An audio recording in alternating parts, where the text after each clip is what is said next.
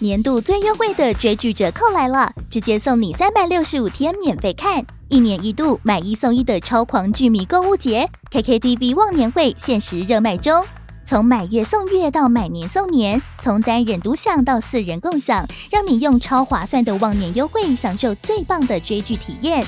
本季有超疗愈日剧《昨日的美食与挚爱之花》，神仙打架等级的动漫阵容，《Spy Family》间谍家家酒。咒术回战、晋级的巨人最终回、葬送的福利莲，还有台韩港泰陆各国精选戏剧、综艺和电影，多元多样的优质内容，任你看到饱，打造多彩多姿的追剧人生。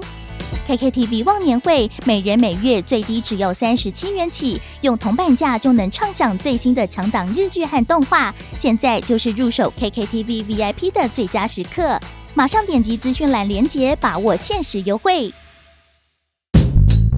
变化是人生的甘味，擦亮镜子，看清自己，品味人生。阅读能让你充实，知识能帮你谋生，只有智慧能圆满你的人生。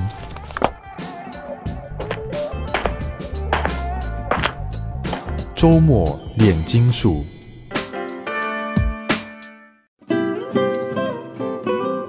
各位听众，大家好，欢迎收听周末炼金术，我是金普聪。各位听众，我们今天谈的这本书《南亚文化的霸权》哈，是时报呃出版的。好，那我们今天很高兴请到了这个呃一位印度非常有研究的专家啊、呃，他是梦想印度博物馆及台北印度文化中心的创办人吴德朗先生。哎，吴先生您好。哎，金先好，Namaste 啊、呃，现场观众大家好。是您的名字跟一位名医很。是同名又同姓，他比较有名，他比较有名。没有没有，这个您是印度的专家了哈。那我们这本书啊，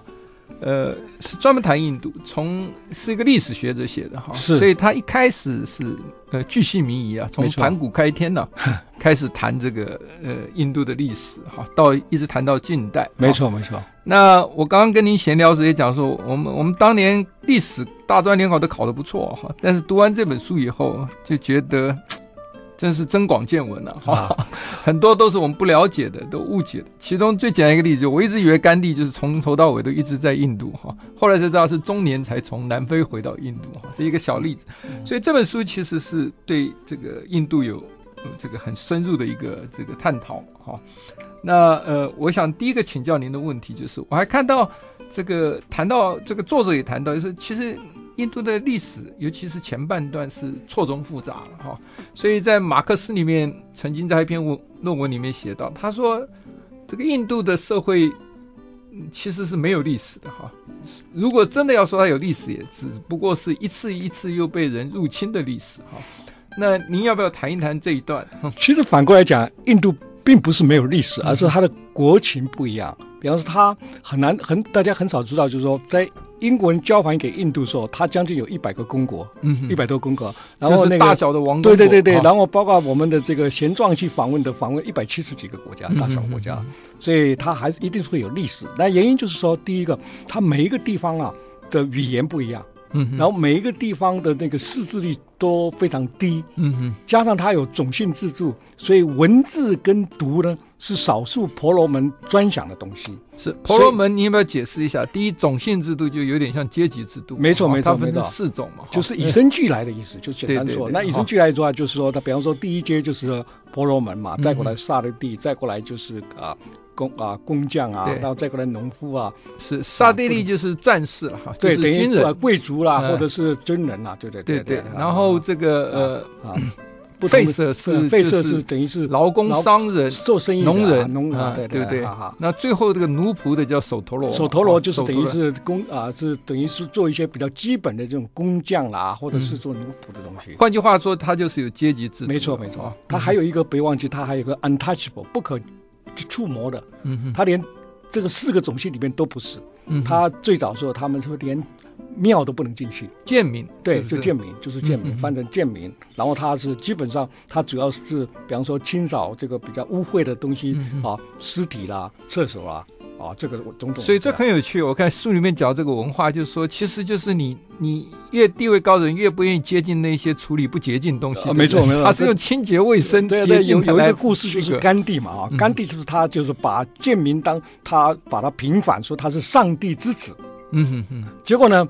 因为他推掌就是他弄了一个就这种这种上帝之准的之子的一个村落聚落，让这些人住在里面。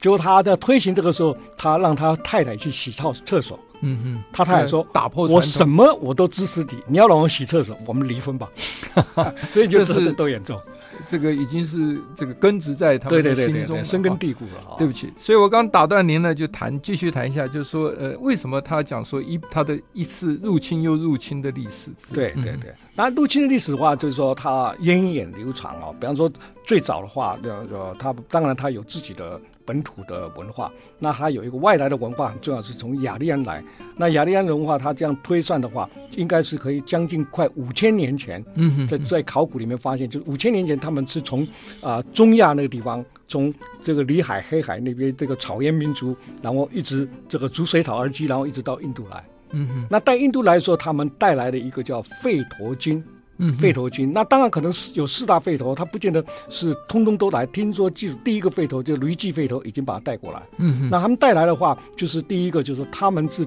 所谓啊雅利安人，雅利安人就是说他往另外一个方向走，他北欧走就是北欧人，然后把欧洲是欧洲人，那到印度来他变成就是一个白色皮肤的人。嗯哼，那主要是你看他人长得怎么样，就是现在伊朗人就是对对对，好，我刚刚这样问您的雅利安的这个就是现在伊朗这一带地区的哈。所以，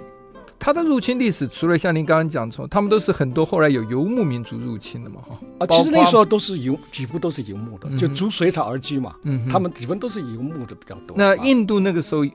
比较是农业的咯，呃，啊、他们当然也有他自己游牧，大概就是早年的在地嘛，早年嘛，他们有他自己，因为这个这段时间的历史很多是真空的，就像你讲那时候啊、呃，文字啊、呃，到底啊、呃、是什么时候开始？啊、呃，也不是那样明确。虽然他们有古老的梵文范文，但是他几乎梵文范文基本上又跟雅利安人的文化是很多雷同的。嗯他们所谓印印欧民族，他们有印欧的语言，嗯，所以他们这个语言又跟欧洲有一点点 over 的通向。所以您刚刚提到这个雅利安的，他带进来的这个，包括他的宗教，就是所谓的吠陀宗教。对对对，吠陀宗教其实在印度的这个文化里面占有很重要的一个部分嘛。呃，因为呃这么来说啦，因为现在所谓大家所认识的印度教，嗯，基本上跟吠陀教有很深的关系，因为它有当初它也有本土的神。本土人就是叫像萨满一样，万物皆有神。嗯、后来吠陀教来的，吠陀来以后被称为吠陀教，因为它带来一些有比较啊、呃、稍微有文字的文明，嗯、然后他们有带这些种姓的问题，就整个整合成以后变成后来的这个婆罗门教。嗯哼，那婆罗门教以后再后来演化到现在我们今天所认识的印度教，嗯，它是以衣带水这样过来的。对，所以呃。这个吠陀文化或者是吠陀的宗教里面，它的特性是什么？我看到这个书里面提到，就是说它比较是有这个阶级制度的哈，比较是家族是家里的重要献祭啊。最早的这个宗教里面，献祭都是由家族来主持。对对对对，而且他父权很强。没错没错，他的父权不只是说。连儿子成人了，对他都还要听爸爸。没错，没错，没错。这个父系，这个呃父系的一个社会，对对对。因为《吠陀经》里面它有一个中心思想，就是说吠陀天启，嗯哼，啊，婆罗门至上，啊，这个祭拜优先。所以你就是你刚才讲的话，就这几个字就这涵盖的。所以，可是我们一般像我刚才讲，我以前对印度文化毫无接触嘛，哈，所以我以前以为印度就是佛教，所以。可是您刚刚讲佛教才占百分之一左右，其实它是印度的国教，其实是印度教。印度教它中间是有转转变的哈，就随着这一些殖民时代的时候一些修正，但是基本上它还是刚刚讲的，它是比较一个呃所谓的呃父权集中的一个宗教嘛哈，注重的是献祭的哈。他讲到这个呃印度的宗教的时候，从献祭然后会变成再再进一步变成气势，哈，气势就开始是，好像比较要出离出家了。我们讲，对对对对对，要提升就是真正佛教，没错跟所谓他后另佛教里面的另外一支派叫耆那教哈，耆那教哈，这两个，您要不要谈谈这个他宗教里面这个不同.到最后还有一个什么前爱啊，这个教派？对对对，那个呃，因为大家都以为印度就是佛教哈，我想跟我一样无知。那一一般来讲说，当刚才讲的吠陀大概四千多年嘛，嗯，但是中间有很大的真空。然后一直跳到两千五百年左右，嗯哼，那时候印度产生了几个宗教，就刚才你提到，第一个就是所谓婆罗门教，嗯，也是现在的印度教，然后再过来有啊有佛教。嗯、那做但是并没有佛教这个名字，它还算属于婆婆罗门印度教的一支，嗯、然后还有独立的悉拿教。嗯，那这个几个都是在两千五百年左右。那你所谓气势的话，就是因为它慢慢慢慢演化到，就是说人就是在全世界很少像印度这种民族对追求这种人。跟人之间，人跟土地，人跟呃宇宙之间的这种这种关系，都一直在想。五千年就开始想，到两千五百年之后，他更具体去想这个问题的时候，便便慢慢觉得说啊，比如去像佛教讲，什么东西都是假的，嗯，所以他慢慢就是将就觉得会有这种啊，想要四大皆空，对对对，四大皆空来会变，所以才要气势气势，而且事实上，我们我们现在了解的佛教跟当佛教完全不一样，因为早期的佛教是反对婆罗门。拜拜的，烧香拜拜，嗯、所以他比较崇拜偶像的，对，不崇拜偶像的。嗯、佛教是不崇拜偶像，几乎就是等于是是无神论的。然后慢慢慢慢后来，因为又变了，那我们就不谈了。就是现在到处都在崇拜，对对对，佛陀像烧香拜拜又来了，所以变成那时候就会产生一些气势，特别是习拿教。耆那教它两千五百年，嗯、它到现在在十三点五亿人口里面，它不到两三千万。嗯，也，但是它还是保存的。对对，这个好像跟后来他我书看上看到，跟他后来殖民历史有关哈。英国人因为管理别的哈，他只把你当殖民地哈，但是他知道他不可以深入去管你的这个。这个风俗习惯，尤其是宗教啊，而且印度本身就有一个包容性哈，他们历史哈就是不排斥其他宗教，对对，所以这些古老宗教还可以一直保存下来。那我们常在新闻上看到这个印度的女生好像常被欺凌了哈，然后常常这个属于非常弱势，这个是不是跟这个印度教文化里面刚刚讲的婆罗门教里面他们的这种嗯。男性这个高度男权？这个父系社会有关的，还是、呃、当然，当然这一点有关。实际上，只有你看人类的纵观人类的历史啊，女人几乎都是弱势啊，这是不能否认的。嗯、但是我们在印度里面，它有很多很多的这种，它没有圣经，印度教，嗯、但它有很多很多的吠陀经啊、梵书啊，有将近有快二十几本，你可以选读。但其中也有一些对女性有很多探讨啊、嗯、啊，所以所以它你对女性的从虽然说被欺压，但它还有一个 Shakti。就女性的神，这个夏蒂是从哪里来呢？就湿婆神的太太，嗯哼，哦，还有这个毗湿奴的太太，他们那个女性的力量，又能产生一种女性的所谓女性的力量，对，夏蒂的力量。这个呃，湿婆神就是印度教里面的，其实是他说是管毁灭的，创造毁灭，对，创造跟毁灭，对，呃，创造是梵天的哈，也是这个。另外还有一个维持的是这个呃，大概看过那个《巴夫巴里》这个电影的哈，对，大概都知道湿婆是什么了。对，而且巴夫巴里那个名字其实是希腊教的名字，哦，是希腊教，所以他被攻击的。不过它是个神话而已。对，它这是呃，巴夫巴里其实是一个创造了创作的故事了。嗯啊，那中文名字翻译叫什么名字？我想不起来。巴夫巴里王，巴夫巴里王，哈，这个这个蛮有名的印度电影啊，在台湾也很多人看过。所以呃。这个其实对于女性女权的压抑，呃，这个穆斯林教其实也是，呃，有很清楚的，就是这个女性。各位都知道，沙乌地阿拉伯最近在这改革女权，在之前呢，也是女女性从小到大都是受到父权的这个压抑了。不过对女性来讲，我必须要讲一下，就是说，她们还是很多杰出的女性，比方说 CEO 都是女的，然后还有你是说现在的对对对现在的印度，我们还有我们刚才讲是连续好几个总统都是都是女总统，对对，是是女议女议长，国会议长。我们刚刚提到就是说早期的文化里面的哈，其实。全世界各个文明里面，大概都经历过这些事情嘛，哈，因为文明是经过时间这样呃逐渐累积培养，对对对。我们以前还有缠小脚嘞，对不对？对对，中国 文化对，没错。好，好，我们休息一下，待会回来继续跟吴道长先生，我们来谈印度啊，是称为南亚文化的霸权呢。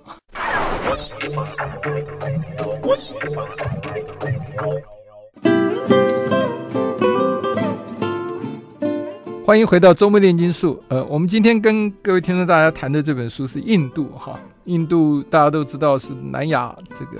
呃称为南亚最大的一个文明嘛哈，印度文明。嗯、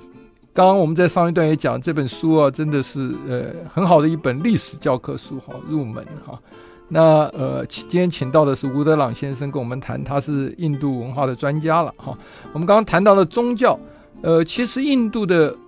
它的影响跟西方的互动，跟东方的互动，哈，东方受它的影响非常多，哈。您要不要谈谈它，呃，它的文化对东方影响，尤其在宗教方面也有很大的影响。啊，可以，可以，就是说，因为印度就是说，啊，呃，文化有人说是没有高低，但的确会有差异，哈，差异化。嗯、啊，那在印度里面，它在两千多年前就有已经有出了两本非常重要的书，就是一个罗摩衍那。那一个是摩诃婆罗多，这两本书就是跟所我们所谓认知罗马的一些这个古书啊，这种这种啊啊啊，这个啊，甚至还有过而无不及的。那这两本书呢，代表印度这不管是印度教文化、佛教文化，都受这两本书影响。然后这两本书随着商人到东南亚去贸易，他贸易什么？就是彼此就是等于说啊，除了呃啊不同的这个贸易之外，最重要还有一个叫香料贸易。是，那他们到那边以后，就有的是啊。短暂的，有时候落地生根。那落地生根以后，慢慢他发现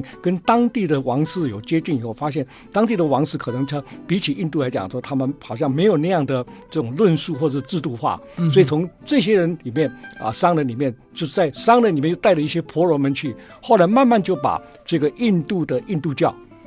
啊，把把印度教带过去，那印度教里面一定会有罗摩衍那跟摩诃婆罗这些史书，那这史书有记载了很多很多的这个他们的啊所谓的啊国王跟臣民之间的关系，嗯、还有就是世俗文化的禁忌跟啊拜拜的一些啊这个这个这个禁忌，还有一些赞美宗教、啊、对赞美宗教，还有一些啊种种的神的典故，嗯，所以他对他们就很受用。那在基于君权神授的概念。所以他们就开始就是引进了这个婆门，不光是给印度人的商人，而且是把婆罗门带到皇室里边。所以今天我们看整个东南亚，不管它是啊哪一个世界遗产，只要是呃建筑文化遗产，绝对都是印度化的。嗯，比方说我们看到的吴哥窟，对啊，包括巴厘岛的啊布兰巴纳，包括那个啊啊日惹的脚架的婆罗浮屠，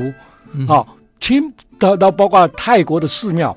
全部都是讲印度罗摩衍那的故事，或者啊、呃，不管是佛教也好，印度教也好，那这个东西一直延续到中世纪，到伊斯兰过来以后，开始产生一些质变，就开始说到，比方说马来西亚已经就比比较伊斯兰化，啊，菲律宾天主教化，嗯嗯，啊，但是它骨子里面，它的民俗里面的表演艺术里面，几乎都是以印度的神话故事为题材。假如你有机会到。这个呃，巴厘岛丘啊，你看的都是印度教的文化。他每天剪那个，不管猴子跟人跟神之间的关系，那全部都印度故事。包括非物质遗产里面的猴猴子的吟唱，就是所谓我们认识的这个啊，韩努曼，就是孙悟空这样的吟唱，都变成是非物质遗产了。所以，包括他们的拜拜祭祀，还有包括现在泰国一些啊，比方典章制度，其中有一个佛教里面，他一定在一生里面一定要有一个时间去出家，嗯，这个都是在属于印度萨度里面的一个传统，是。所以，印度的早期文化里面，它的文字哈，它的语言分析组织也是它非常进步的。没错，没错，在其他文明比较。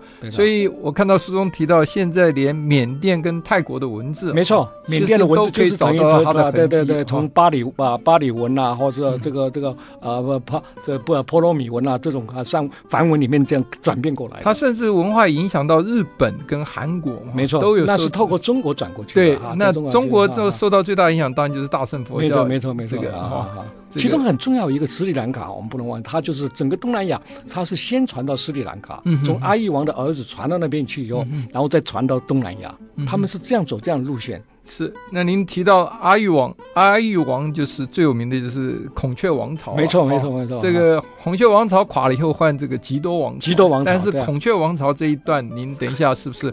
我们？可以聊聊谈一下，可以聊聊，没问题。那在谈这个孔雀王朝之前，您再谈一谈，就是说，呃，其实这个印度文明里面，它的科学也蛮有名，没错，占星学，它的数学，对对对，对。我想很多人都知道，这个阿拉伯数字其实不是阿拉伯人发明的，是印度人啊，因为他发明了零嘛，没错，用零来计数。您要不要谈这一段？可以，可以，可以，可以，可以啊啊。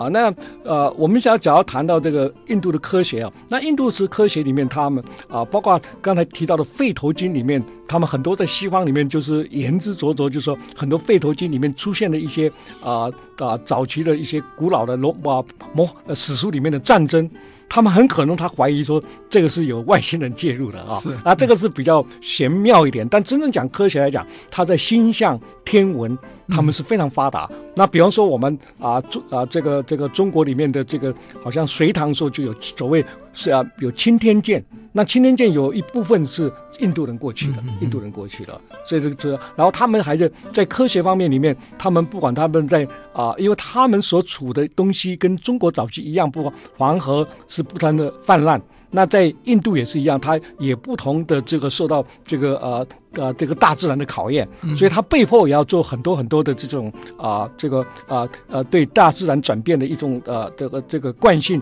惯性慢慢慢变成引出它的科学的这种训练，然后加上呢他们的这个呃科学东西可以反映到他们里面的音乐里面，他们音乐里面是全世界音音乐最复杂的就是印度音乐。他的这个数的拍子可以到啊三十几拍，嗯嗯嗯，然后他们数学呢，我们是九九乘法，它是三倍大。哦，对，在从小他们就学习，所以这个代数啦、三角函数啊，对对对，通通都是这个印度这边。所以有一笑话就是说，现在美国真的这样子，在五十年以后，他被印度人统治了，因为他所有里面的百大企业里面，CEO 里面，在印度人占的比例是最高的，是一直最高的啊，而且他们的创业的这种企图心特别强。所以这个从中国的例子来看呢，就中国大陆人也多嘛，哈，我刚刚也跟您闲聊哈，这个印度人口是号称世界第二哈，只比中国大陆十三亿九千万少几千。快了，迎头赶上，快要迎头赶上。所以说，树大就是美了哈，啊、量大就是美。啊、那导导师还有一个很重要，就是说，除了量大树大之外，最主要年轻人口，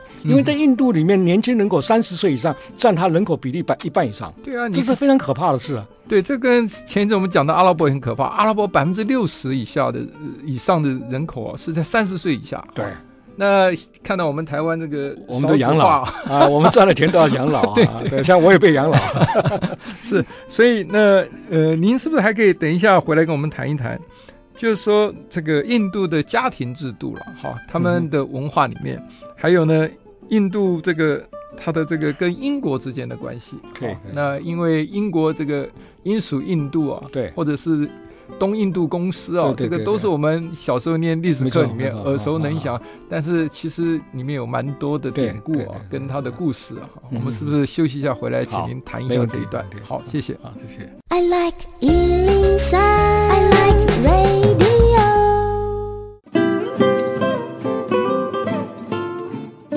欢迎回到周末炼金术。我们今天请到的是对印度文化非常有研究的呃吴德朗先生来谈印度哈这本书。好，这本书是呃美国的一个历史学者写的哈啊，他当时研究非常深入了哈。我们刚刚谈到他的科学，也谈到他的宗教哈。那可其实这个要了解这个社会，一定要还是了解他们家庭的亲属关系。我们刚刚也谈到了，就是说女性的地位、父权的这个制度了哈。那是不是能谈一谈他整个社会里面他的政治啊，他的政体啊，就是说他的政治大概是政治制度是怎么样一个传统跟文化？呃。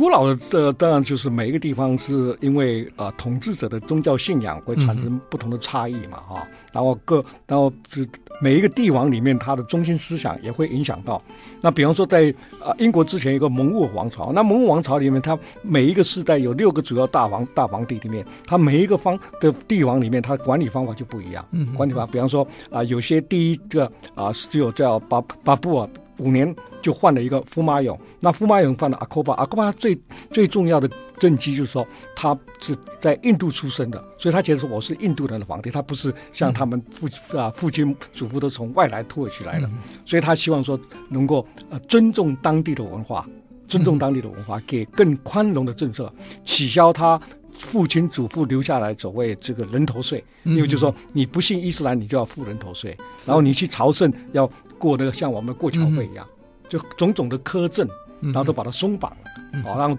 然后他甚至于是都把那个建立一个叫法蒂普西克里的是一个新都，把各同不同的宗教，包括西方宗教，把它融入。那这是后话。那到后来呢，到了英国以后呢，他英国以后刚开始说，英国他是最早是他是用白手套的方式。用所谓这个东印度公司的方式，嗯、那当然在英国来到印度是稍晚于别的国家，因为最早来的应该算是啊，除了土耳其不算，西方是葡萄牙最先。葡萄牙在一四九八年就占领了啊，就到了这个狗瓦，后来那一带的这个南印度，后来在一九啊一四五零年就五六年就开始占领了国啊，那后来才英国还算比较晚。那英国比较晚的时候，他是在大概十七世纪用白手套方成立所谓东印度公司。那东印度公司就是就是主要是以贸易为导向的。那东印公司也是世界上第一个好像类似发啊，在荷兰之外，就是他们用股票的方式募集资金的方式。然后当然他也有间接受到英国啊这个议议会的管制。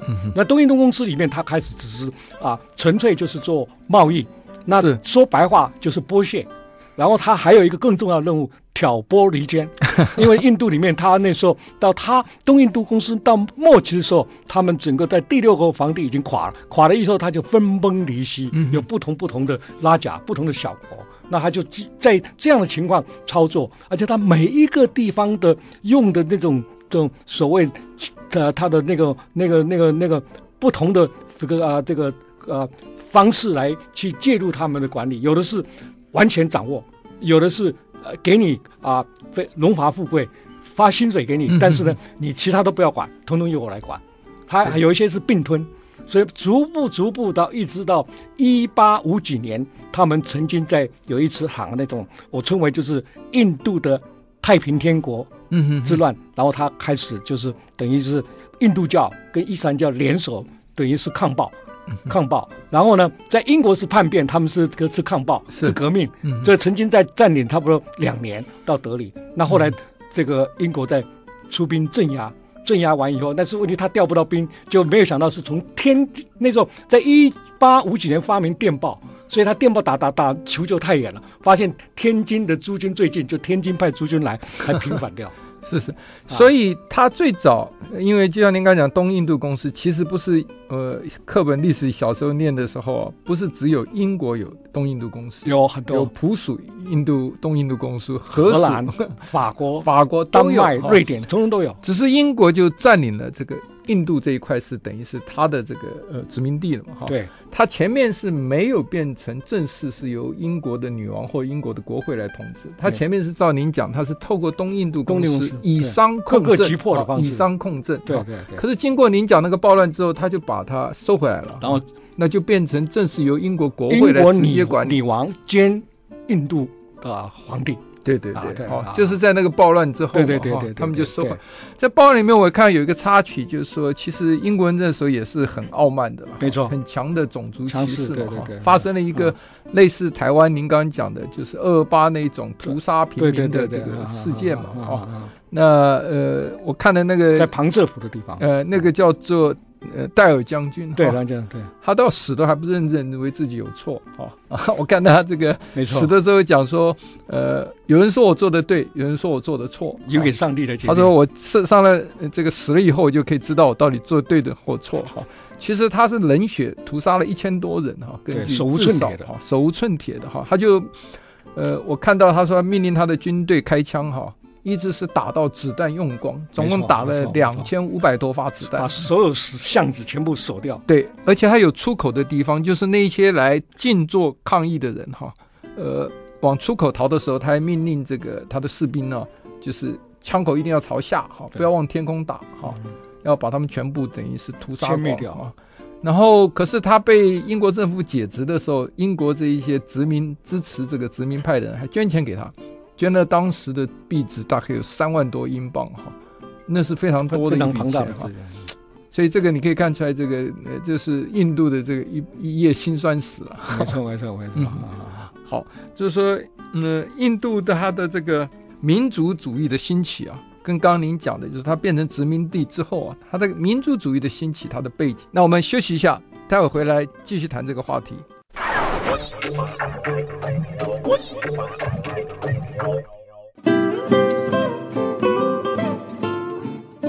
欢迎回到周末炼金术。我们今天谈的是印度，刚才谈到了印度哦，这个脱离英国独立哈，等于是民族国家的兴起哈。其实它有很多的效应哈。后来的巴基斯坦跟孟加拉也是。您要不要谈一谈这一段？就是呃，英国跟印度之间的关系，以及后来这个独立。那谈到独立，请有几个历史人物，我们一定要谈一下哦。其中最重要是甘地，甘地，请您谈一谈。真的啊，真的。所以我主要是我觉得说。英国在印度啊，他所做的恶行恶状啊，是罄竹难书了，嗯、是啊，罄竹难书了哈啊。然后当然他也有用啊，就后来这是最重要，就是说他们在统治的时候，由东印度公司转啊，在统治的时候呢，当然他还有一些部队，那这些部队里面呢，也有很多是啊，这个啊。本地的印度人去从军，那从军里面印度的成分，你要讲它民族是非常复杂，但是又可以用宗教来切分，就很简单了，就是一个是伊斯兰穆斯林，一个是印度教。那结果他们在有时候就像啊、呃，他们。当兵常常会这样，就是折磨人家嘛，就是故意去冲破突破你的禁忌。你用呃伊斯兰，你给他猪油去擦枪，嗯啊啊，然后呢穆斯林啊这个这个是呃是用猪油，然后呢印度教给他用牛油，对，就他们就呃分了犯了他的大忌，就他们那个产生那种冲击是非常大。然后加拿大他们就后来慢慢就串联起来了。那印度里面，他所谓民族主义的话，基本上就是说我即便说，比方说我们两位都是客家人，但是你是信伊斯兰，我是印度教，我们的生活圈就不一样。是对，他不是用民主来分，宗教是最东最大的一球，然后再过来就是用种姓来分，种姓来分。那最后他们两个人为什么啊慢慢统一？因为就是发现整个我们这个印度人被他这样统治是。完全是啊、呃，没法翻身，总是要想办法吧。嗯，啊，那的就是在一八五六年那一年，他们就起了一个抗暴运动。那抗暴运动的时候，那虽然是失败了，但虽然失败以后呢，就变成英国女王直接统治到这个印度，成立叫啊、呃、这个啊、呃、就是啊 British Raj，British Raj 就统治这个印度哟。然后，但是他们还是不断的抗争。不断的抗争，就是抗争的时候，那个东西是走边，类似我们台湾的经验，就是用议会政治的方式，嗯、所以他们就是慢慢有一些英国人就比较宽容的，就同意给他成立叫所谓国大党。嗯哼，国大党 Congress，这国大党里面成员里面有很多这个啊啊啊，这个就是都是社会精英。对对对对，社会精英嘛，社会精英啊，但是说还没有甘地。是。那时候是尼赫鲁，嗯、啊，还有这个苏巴黑，这个这个苏巴黑，这个那个那个叫啊啊啊，都是一些社会精英。对对对，社会精英，对对对对，啊啊啊啊，那有几有三个巨头，那后来是那个甘地反而是从南非回来再加入的，对，南非加入了。他回来时候已经是中年了，对对对，然后他是那他在南非就有在这个领导群众，没错，他南非的时候就在受到很多很多英国的迫害，包括他跟当地的被迫害的黑人结合在一起。那这是其他的事情，就是说我们回到英啊这个啊这个印度以后，他就跟珍娜、跟尼赫鲁这几个社会精英结合在一起，看研研究怎么样来争取独立。那时候他们历经的第一次世界大战。第二次世界大战，尤其第一次世界大战时候，那时候他们在透过这种比较文明的抗争，特别议会抗争里面，或者在这些在那比较和平的谈判里面说，那英国人同意说好，我你们只要印度人参战参加第一次世界大战，那他们伤亡非常严重，他们也认了，就说好，我们还有个希望可以独立。没想到仗打完了不买账了，嗯哼哼，所以又跟着又是第二次世界大战又来了，大来了，他又要他参战，所以呢，就最后呢变成说也也是拖拖拉拉。最后，蒋介石去访问的时候，他还特别把甘地推出来，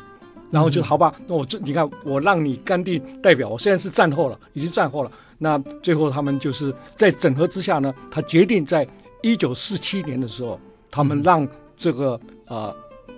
印度独立，但是在独立之前呢，这个真真纳就是属于伊斯兰的，在，他希望在啊、呃、巴基斯坦建国，嗯哼，本来是没有的，本来没有巴基斯坦这个议案的，后来因为谈不拢嘛。那巴基斯坦这个，它的原来的意思就是属于穆斯林伊斯兰的地方，就是等于说他们所以把那边的这个呃定位成巴基斯坦建国的地方。所以这个巴基斯坦其实就是从英国呃从英属印度里面的时候分切割出去的。它最主要是宗教的不同，对，是穆斯林教。那这个这边是印度的本土，这边比较是印度教的。所以它原来还有两边，它的西东边是这个孟加拉，后来对，那后来。那甘地在推这个呃所谓的不合作运动啊，其实是、呃、非常可歌可泣的。对对对，它里面还有一个就是呃所谓退出英国嘛，哈，退出不愿意跟英国参战。您刚刚讲的，对，啊，他还有一个就是你，我觉得书里面蛮有意思的，就是说他用不合作运动。不合作运动，哈，不买你的货，不不不卖你，不不不接受你的法律，你要关就让你关。对对，所以他们好像是人民不可以私自自演嘛，哈。对。他就带民众哦，大家徒步徒步游行到海边啊，在海边啊，用一小撮的海水治一小撮的盐，对对，那边有盐田，嗯哼，啊，到那边去抓盐。哦，结果从八万人一直蔓延到。啊，呃，您说这个几十万都到上百万，上百万都来跟着他去，就让你被逮捕嘛。对，他就让你被逮不胜逮嘛。而且他的国大党通通跟他一起嘛，所以在政府里面的官官员里面也通通一起都入狱嘛，哈。所以英国人就招架不住了，招架不住了，招架不住就嗯嗯嗯，最后就说好，就谈判嘛，就末代总督来有谈，就是说在一九四七年。就给他独立。那独立说，那时候已经决定说，巴基斯坦是分割出去了。那巴基斯坦其实那个地方呢，